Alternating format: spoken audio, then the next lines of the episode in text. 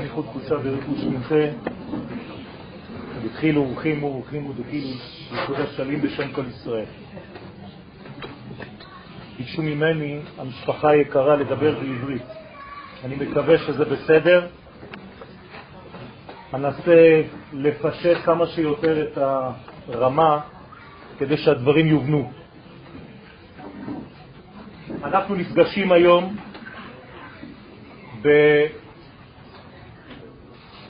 בנימה כפולה, בהרגשה כפולה.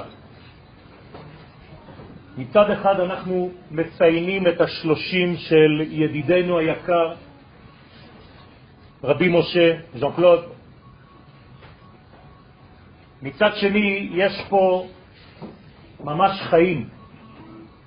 במקום להרגיש את ההפך מהחיים, אנחנו נפגשים עם החיים.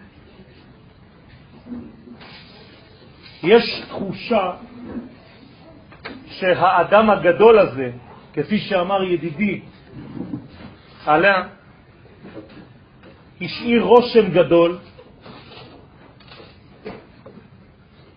אהבה גדולה, נתינה גדולה, השפעה גדולה, חסד גדול בעולם. וכמובן שעלינו להמשיך כל אחד ואחד במינון שלו את אותן התכונות היקרות, שנאמר עולם חסד ייבנה. כל התכונה של העולם זה חסד. אם אין חסד, אם אין נתינה, אין חיים, אין השפעה. והנתינה לא מפסיקה כשהאדם הולך. היא ממשיכה דרך ממשיכיו. ואנחנו היום צריכים לא רק להיפגש כאן כדי לתת שיעורי תורה, כדי לאכול, כדי לציין, אלא כדי לחשוב על הנשמה היקרה הזאת, לעטוף אותה ברחמים ולאפשר לה להמשיך להשפיע מהמקום שהיא נמצאת בו.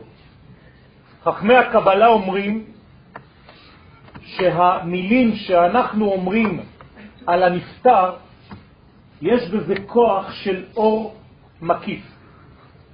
פירוש הדבר שהכוחות של הדיבור שלנו עוטפים את הנשמה הזו ומאפשרים לתת לה במרכאות גוף חדש, שהרי הגוף איננו.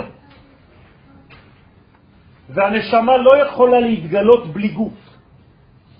אז איך הנשמה מתגלה? דרך הדיבורים שלכם ושלנו על ז'אן קלוד, על משה. כל פעם שאני אומר מילה, אני בעצם בונה גוף חדש, שבתוך הגוף הזה הנשמה של ז'אן קלוד יכולה להיכנס ולהמשיך את דרכה גם אם מבחינה ריאלית, כאילו שאנחנו אומרים ריאלית, היא לא נמצאת פה. הנשמה של הנפטר דחפה לכל האספה הגדולה הזאת. זאת אומרת שהוא גם כן נמצא כאן, כמובן. הזוהר הקדוש אומר שהנשמה של הנפטר נמצאת היום. הוא נמצא כאן, הוא מקשיב, ובעזרת השם אנחנו מקווים שהוא גם ייהנה מהדברים שאנחנו אומרים לעילוי נשמתו. יש גמרא במסכת חגיגה, דף י"ב. הגמרא אומרת תיאור שלכאורה לא מובן. היא מדברת על אדם הראשון, ככה אומרת הגמרא. אדם הראשון היה גדול מן הארץ לרקיע. האם באמת חכמים רוצים לומר לנו שאדם היה גדול מן הארץ לרקיע? האם זה מטרים, זה קילומטרים? איפה זה הרקיע בכלל? יש כאן רעיון עמוק, רבותיי. הרעיון הוא מאוד מאוד פשוט, אבל הוא מאוד מאוד עמוק. אדם הראשון הוא מייצג את כל האנושות, את כל המין האנושי. אומרת הגמרא, אדם הראשון, אתם יודעים כמה הוא צריך להיות גדול? כמה האדם צריך להיות גדול? מן הארץ לרקיע. מה זה אומר? זה אומר שהאדם נברא רק לדבר אחד, לחבר בין הארץ לבין הרקיע. זה הגודל של האדם. גדולתו של האדם לא נמדדת במטרים, בסנטימטרים. גדולתו של האדם, הגדולה, זה מה שאנחנו אומרים כלפי המידות של הקדוש ברוך הוא בעצמו, לך השם הגדולה. ואדם היה גדול, גדול זה לשון של חסד, של אהבה, של נתינה, של קשר. כמה אני צריך להיות גדול? מן הארץ לרקיע. מה זה אומר? זה אומר שכל החיים שלנו אנחנו צריכים לדאוג לדבר אחד, לחבר בין השמיים לבין הארץ. ומה זה אומר דה פקטו? זה אומר שכל הערכים השמימיים, אנחנו צריכים להוריד אותם ולחיות איתם בעולם הזה. לא לחיות בעולם שהוא מנותק מהשמיים. לחיות בעולם שיודע לראות את הסיבה ואת התוצאה מחוברים. התינוק בתוך הבטן של אימא שלו, אומרת הגמרא במסכת נידה, דף ל', הוא כמו פנקס מקופל, כמו הדפים האלה. הראש שלו פה, הרגליים שלו פה, והוא מקופל. בשביל מה? כדי שהראש שלו, השכל, והרגליים, התוצאה, הגילוי, יהיו באותה רמה. זאת הבעיה שלנו. הראש שלנו נמצא בשמיים, הרגליים שלנו נמצאות במקום אחר, וקשה לנו לחבר בין המחשבה האידיאלית לבין המעשים המשיים, שצריכים להיות המשכיות של אותו ראש. בשביל זה אסור לנו להפסיק בין תפילין של יד לבין תפילין של ראש. כדי שהעשייה שלנו לא תהיה מנותקת מהמחשבה שלנו. עד כדי כך שחיילים לא היו יוצאים לקרב, למלחמה, אם הם היו מפסיקים בין תפילין של יד לבין תפילין של ראש. כי אם אתה מפסיק זה אומר שאתה לא מחבר את הסיבה עם המעשים שלך. אתה לא נאמן לסיבה המקורית. אתה מנותק, ואדם שלא נאמן, אין לו אמונה. אמונה זה נאמנות, נאמן למקור. אדם שלא מאמן את חייו, הוא לא חי באמת. ז'וקלו, זיכרונו לברכה, היה מאמן את חייו. מאמן פירושו של דבר מאמץ בעברית. לעשות את הדברים אמת, את המחשבה הראשונה הגולמית, הפנימית, להפוך אותה למציאות ממשית. וכמה שפחות הבדל בין מה שיש בראש לבין מה שיש במעשים, ברגליים, בהליכה. זה סוד הדבר הגדול של האדם. אני חוזר לגמרא, האדם הראשון היה גדול מן הארץ לרקיע. מה זה אומר? בשביל זה הוא נברא. כדי לא להפריד את השמיים מן הארץ. נכון, יש הבדלה, אבל לא הפרדה. בצרפתית קשה לשמוע את הניואנסים. כשאני שואל אנשים, עשית הבדלה? הם אומרים לי כן, אני אומר לו בצרפתית, מה זה הבדלה? ספרציון, לא נכון. דיפרנציאציון. זה לא להפריד, זה להבדיל. הבדלות יש בוודאי בין כולנו. הבדלות יש בין כל האיברים של הגוף שלי, אבל יש סוד אחד, כולם נבדלים, אבל כולם יודעים שהם עובדים בשביל הרמוניה אחת. זה בדיוק העניין שלנו. אסור לנו להפריד, לנתק בין השמיים לבין הארץ.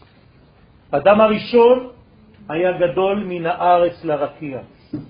מתי נברא האדם הראשון? ביום השישי. מעניין? מה אכפת לי? בשביל מה נברא האדם הראשון?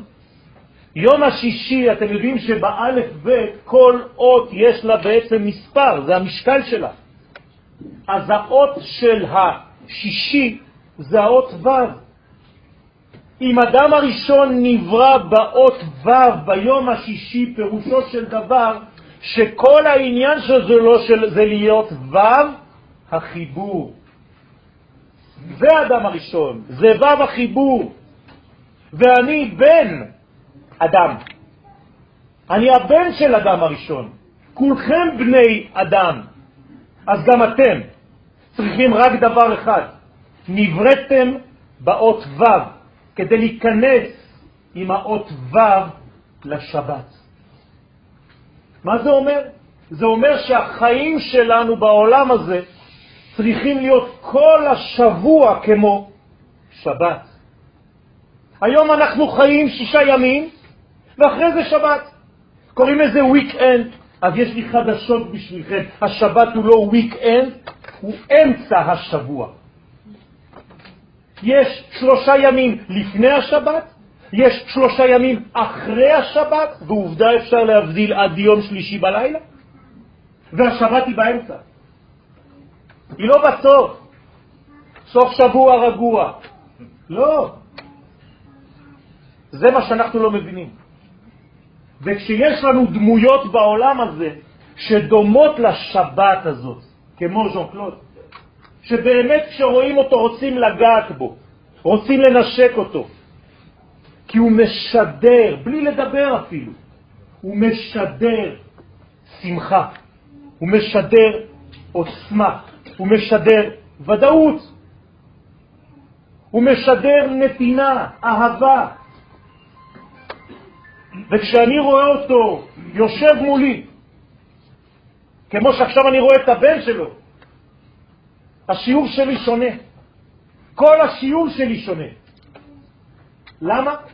כי יש לי בן אדם כאן שמקבל על מנת להשפיע. זה בן אדם שיודע לתרגם מחשבה, רעיון, שיעור למציאות. זאת התורה האמיתית. לא מנשקים ספר תורה.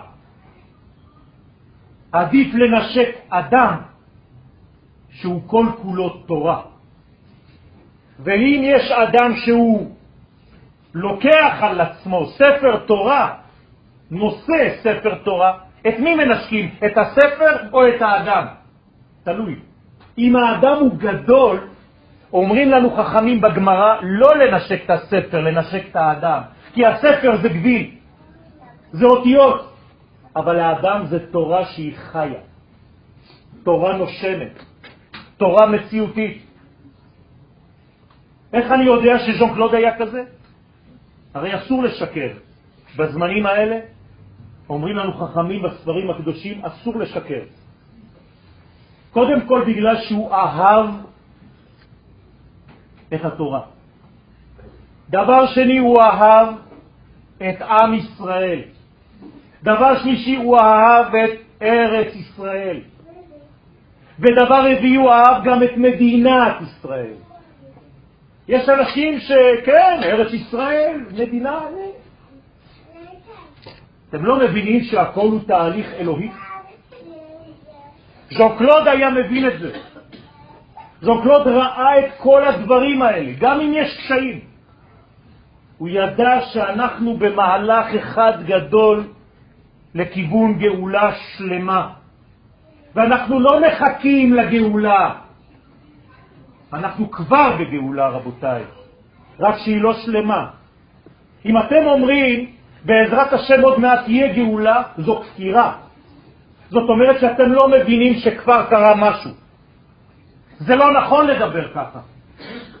זה כמו להגיד מתי תזרח השמש ב-12 בצהריים. זה להיות עיוור, זה להיות משוגע. אנחנו כבר בתוך גאולה. גאולה זה רק דבר אחד לפי הרמב"ם, רבותיי. הלכה, לא קבלה, הלכה. חזרה של עם ישראל לארץ ישראל. זה גאולה. ככה אומר הרמב"ם בהלכות מלכים. את זה ז'אן קלוד הבין. למה חזרתי עכשיו לארץ? פשוט כי זה בדיוק העניין. לא לחיות את היהדות שלך כדת. אתה לא דתי. אם היית דתי, היית יכול ללמוד תורה גם בניו יורק. התורה שלנו היא לא דת, התורה שלנו היא לאומית, היא אומה, ואומה היא רק בארצה. כל מה שהקדוש ברוך הוא אומר לנו בכל התנ"ך כולו זה רק דבר אחד. זה ספר דברים, כי תבואו אל הארץ. מה זה כי תבואו אל הארץ לפי מה שאמרתי קודם? כשתדעו להביא את הרעיונות שיש לכם בראש, את התורה, את המחשבות, לרגליים.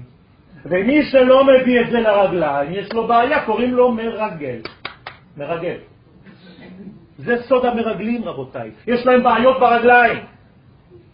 לרבי משה, לז'ון קלוד, לא הייתה בעיה ברגליים. הוא בא לפה, הוא הביא את המשפחה שלו לפה, היקרה. הוא חי פה, הוא הקים פה בית לתפארת.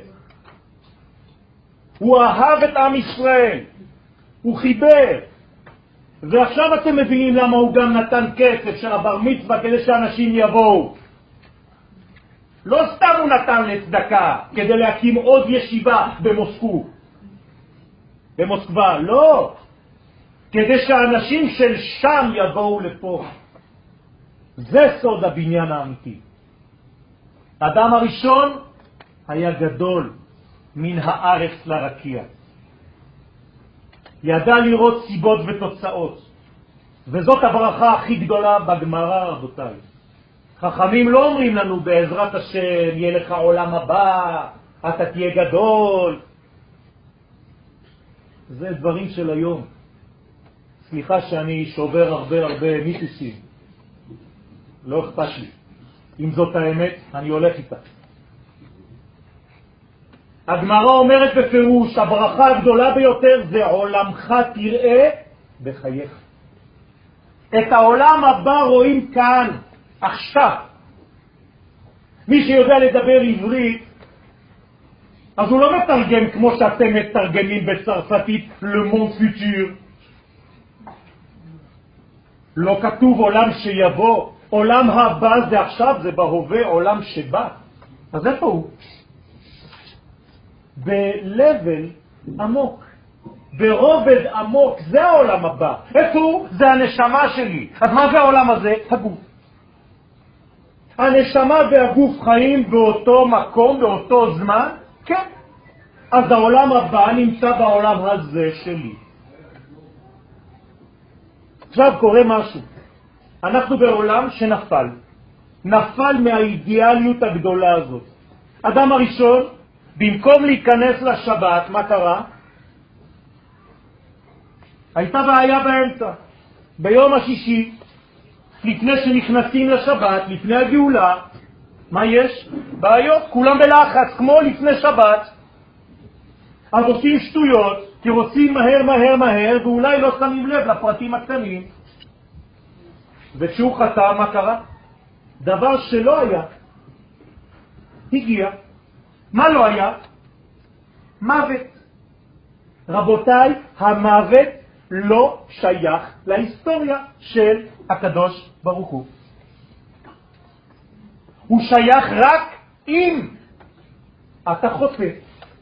אם אתה מביא חיסרון בחיים. אז מה זה מוות? חיסרון של חיים. זה לא דבר בפני עצמו, זה לא דבר קיים, זה אילוזיה. אז אומרים לנו חכמים, תיזהר, אם אתה לא מבין מה זה מוות, אתה תחשוב שכולם צריכים למות, ככה זה העולם. לא נכון. אנחנו אמרנו פסוק בשביל ז'ון קלוד ובשביל כל מי שהלכו, ומחה השם דמעה מעל כל פנים. זאת אומרת, הקדוש ברוך הוא אומר לנו שיום אחד כבר לא נזכה.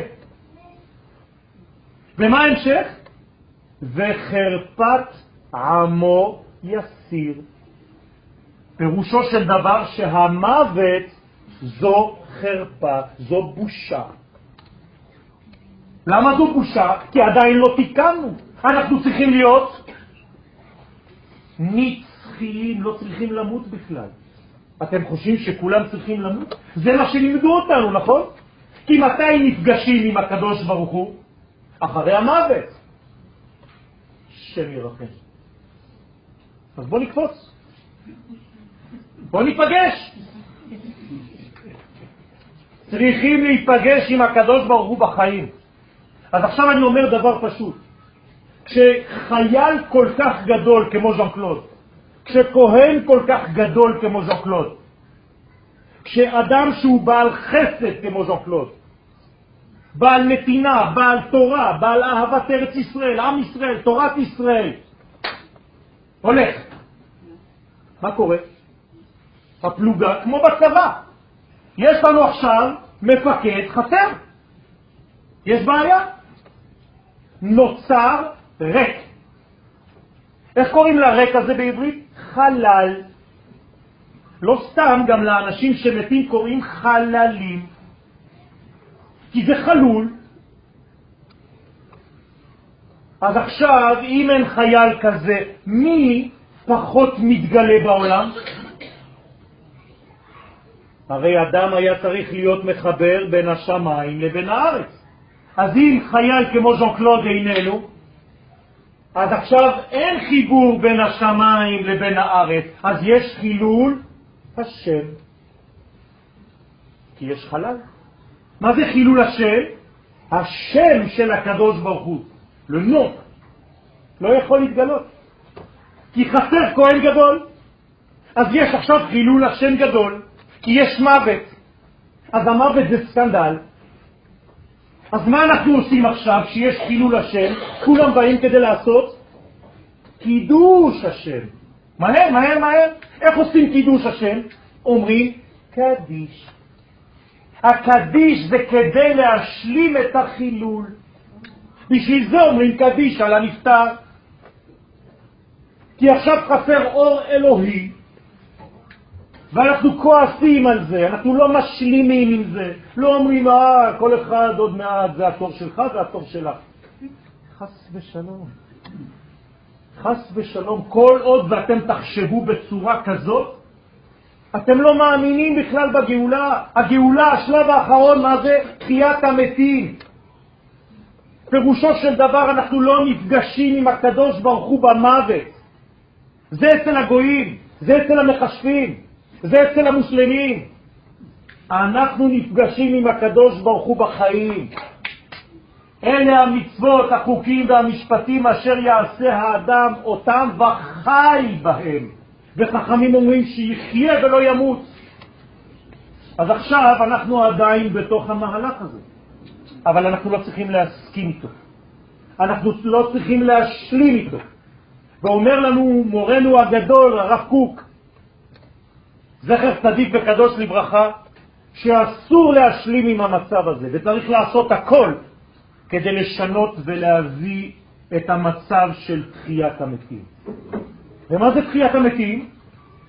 אומרים לנו חכמים, תחיית המתים זה דבר שאו שאתה חושב שזה רע כמו מייקל ג'קסון, שהמתים קמים מהקבר, או שאתה מבין שאתם כולכם, אנחנו, היינו מתים בגלות. הנביא אומר לנו את זה, יצאנו מהקבר, אתם שומעים? זה פסוקים מפורשים, אני לא ממציא לכם כלום. והעליתי אתכם מקברותיכם, והבאתי אתכם אל אדמתכם, וחייתם. אתם, אנחנו תחיית המתים, רבותיי. אתם מבינים את זה? עכשיו, כמובן שיש עדיין אנשים שמתים. נכון, אבל עם ישראל חי. ומי שמבין את הסוד הזה, וז'ון קלוד הבין את הסוד הזה, אני דיברתי איתו, הוא היה בא לכל השיעורים, לא היה מפספס שיעור. וגם אני הייתי צריך לנשק אותו כדי לקבל קצת אנרגיה בסוף. מה לעשות? חברת חשמל, ז'וקלוד. כשיש חושך, לאן הולכים? כן, מעלים את הפיוזים. זה ז'וקלוד. גם עכשיו. גם עכשיו יש את הכוח הזה. ויש לכם שתי אפשרויות, משפחה יקרה, ואני מסיים בזה. או שחז ושלום אתם נופלים לאיזה מין העדר, חידלון, אין יותר, לא רואים, לא קיים. Loin des yeux, loin du cœur. חס ושלום, אין דברים כאלה אצלנו. loin des yeux, encore plus dans le cœur. עם ישראל יודע שעכשיו החומר של ז'קלוד כמו שהוא היה, הוא כבר איננו. הגוף שהיה לו אומנם איננו, אבל הוא חוזר. והוא פה בינתיים, ואתם צריכים לחיות לפי האנרגיה הזאת שהוא השאיר לכם. כשראיתי את הגמרא הזאת, אמרתי, הגובה של אדם הראשון מן הארץ לרקיע, נכון? אז לקחתי את הגמטריה של ארץ, ולקחתי את הגמטריה של רקיע, ועשיתי את ההפרש ביניהם. כמה יצא לי? 89. גוף. כלומר, מה זה הגוף שלנו? חיבור בין הארץ לבין הרקיע. אז היום אנחנו בוכים, עצובים, על היעדרו של ז'ון קלוד, אבל אנחנו מבקשים מהקדוש ברוך הוא שיתפלל, שייתן לז'ון קלוד, למשה, להתפלל עבור המשפחה היקרה שלו, עבור הילדים הנפלאים בלי עין הרע, ועבור כל מי שאהב אותו ובא לציין את האירוע הזה, את הזמן הזה המיוחד, שמהכוח הזה של הכהן הגדול הזה, גם משם הוא ממשיך לברך. יברכך השם וישמרך, יאר השם פניו אליך ויחונקה, יישא השם פניו אליך וישם לך שלום. יהי רצון שנשמתו תהיה בעולם כמו שהייתה כבר פה. עדן. מה זה עדן? אתם חושבים שיש איזה מקום שם בשמיים? 35 קילומטרים מפה, מרעננה? נו באמת. גן עדן, מה זה גן? גן זה ראשי תיבות, גוף, נשמה. עדן זה עדינות. כשהגוף והנשמה נמצאים בעדינות זה גן עדן. מי שחי לפי הנאמנות שלו, לפי המקום שלו בעדן. כל המהלך ארבע אמות בארץ ישראל יש לו כבר חלק לזו. לא צריך למות. ומה זה גיהנום בעברית? גיי זה פער, זה חור, זה הבדל, זה הפרדה.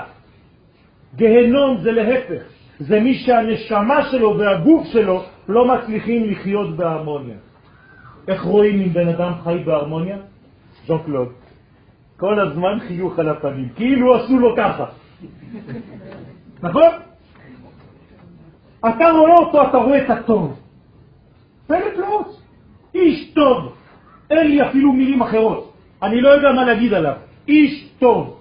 וירא אלוהים את כל אשר עשה והנה טוב. ז'וקלוד. בלי עין הרע.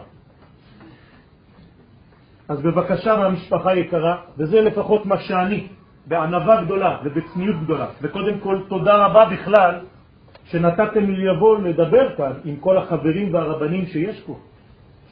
לא פשוט לבוא לרעננה, קיבלתי כנס. יש לכם שלטים חדשים עכשיו, אסור, מי שלא גר פה, עד שמונה בבוקר אין לו מה לעשות פה. אז אתה צריך לברוח, אני באתי ברגל כמעט מירושלים. טוב, אז יש כנראה זכות, לא באים סתם ככה, לבית של כהן גדול. צריך לשלם בכניסה.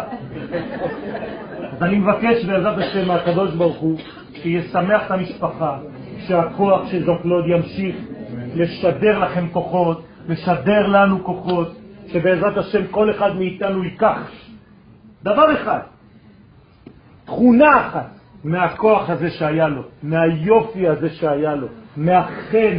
אתם יודעים מה זה חן? זה רק אתה מסתכל עליו וזהו. זה חוכמה נסתרת. חן זה ראשי תיבות, חוכמת הנסתר. רק אתה מסתכל עליו וזה יפה. אז בעזרת השם שכל הכוח הזה ישודר שנקבל אותו, שכל אחד יפתח את הטרנזיסטור שלו, זה לא קיים, מי שכבר פחות מ-40 לא יודע על מה אני מדבר, אבל שכל אחד יפתח את הרדיו, את ה... כן? ynet שלו, את ה... לא יודע מה, ויקשיב לשידור הגדול הזה. ואני אומר לכם, בעזרת השם, לסיים, שאנחנו בזמן של התקדמות מאוד גדולה בתהליך של הגאולה, שכבר התחילה מזמן,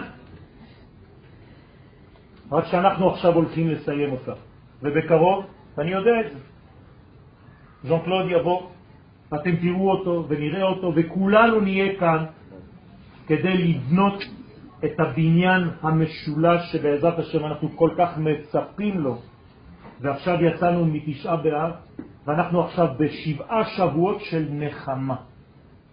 אז הנחמה, אני מבקש מהקדוש ברוך הוא שינחם גם את האבלים ואת כל אבלי עמו ישראל, ושבעזרת השם יתגיים בנו הפסוק, הפסוק של הנביא ישעיה, ומחה השם דמעה מעל כל פנים, שלא תראו עוד דאבה, שלא תראו עוד צער, ושבעזרת השם השמחה תמלא את חיינו, אמן כן יהיה לכם.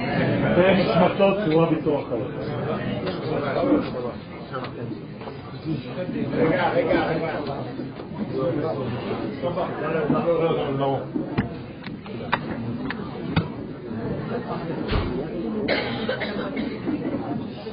סליחה על מי שלא הבין עברית, ניסיתי להיות כמה שיותר פשוט.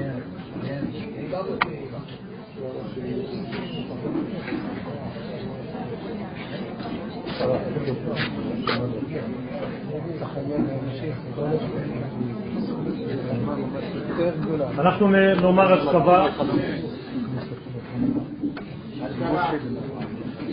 המרחם על כל בריאותיו, הוא יחוס ויחמול וירחם על נפש, רוח ונשמה של הנפטר בשם טוב מן העולם הזה, רבי משה בן אברהם, רוח אדוני תניחנו בגן העדן, הוא וכל בני ישראל השוכבים עמו בכלל הרחמים והסליחות וכן יהי רצון ונאמר אמן. תן נשמתו צרורה בצרור החיים.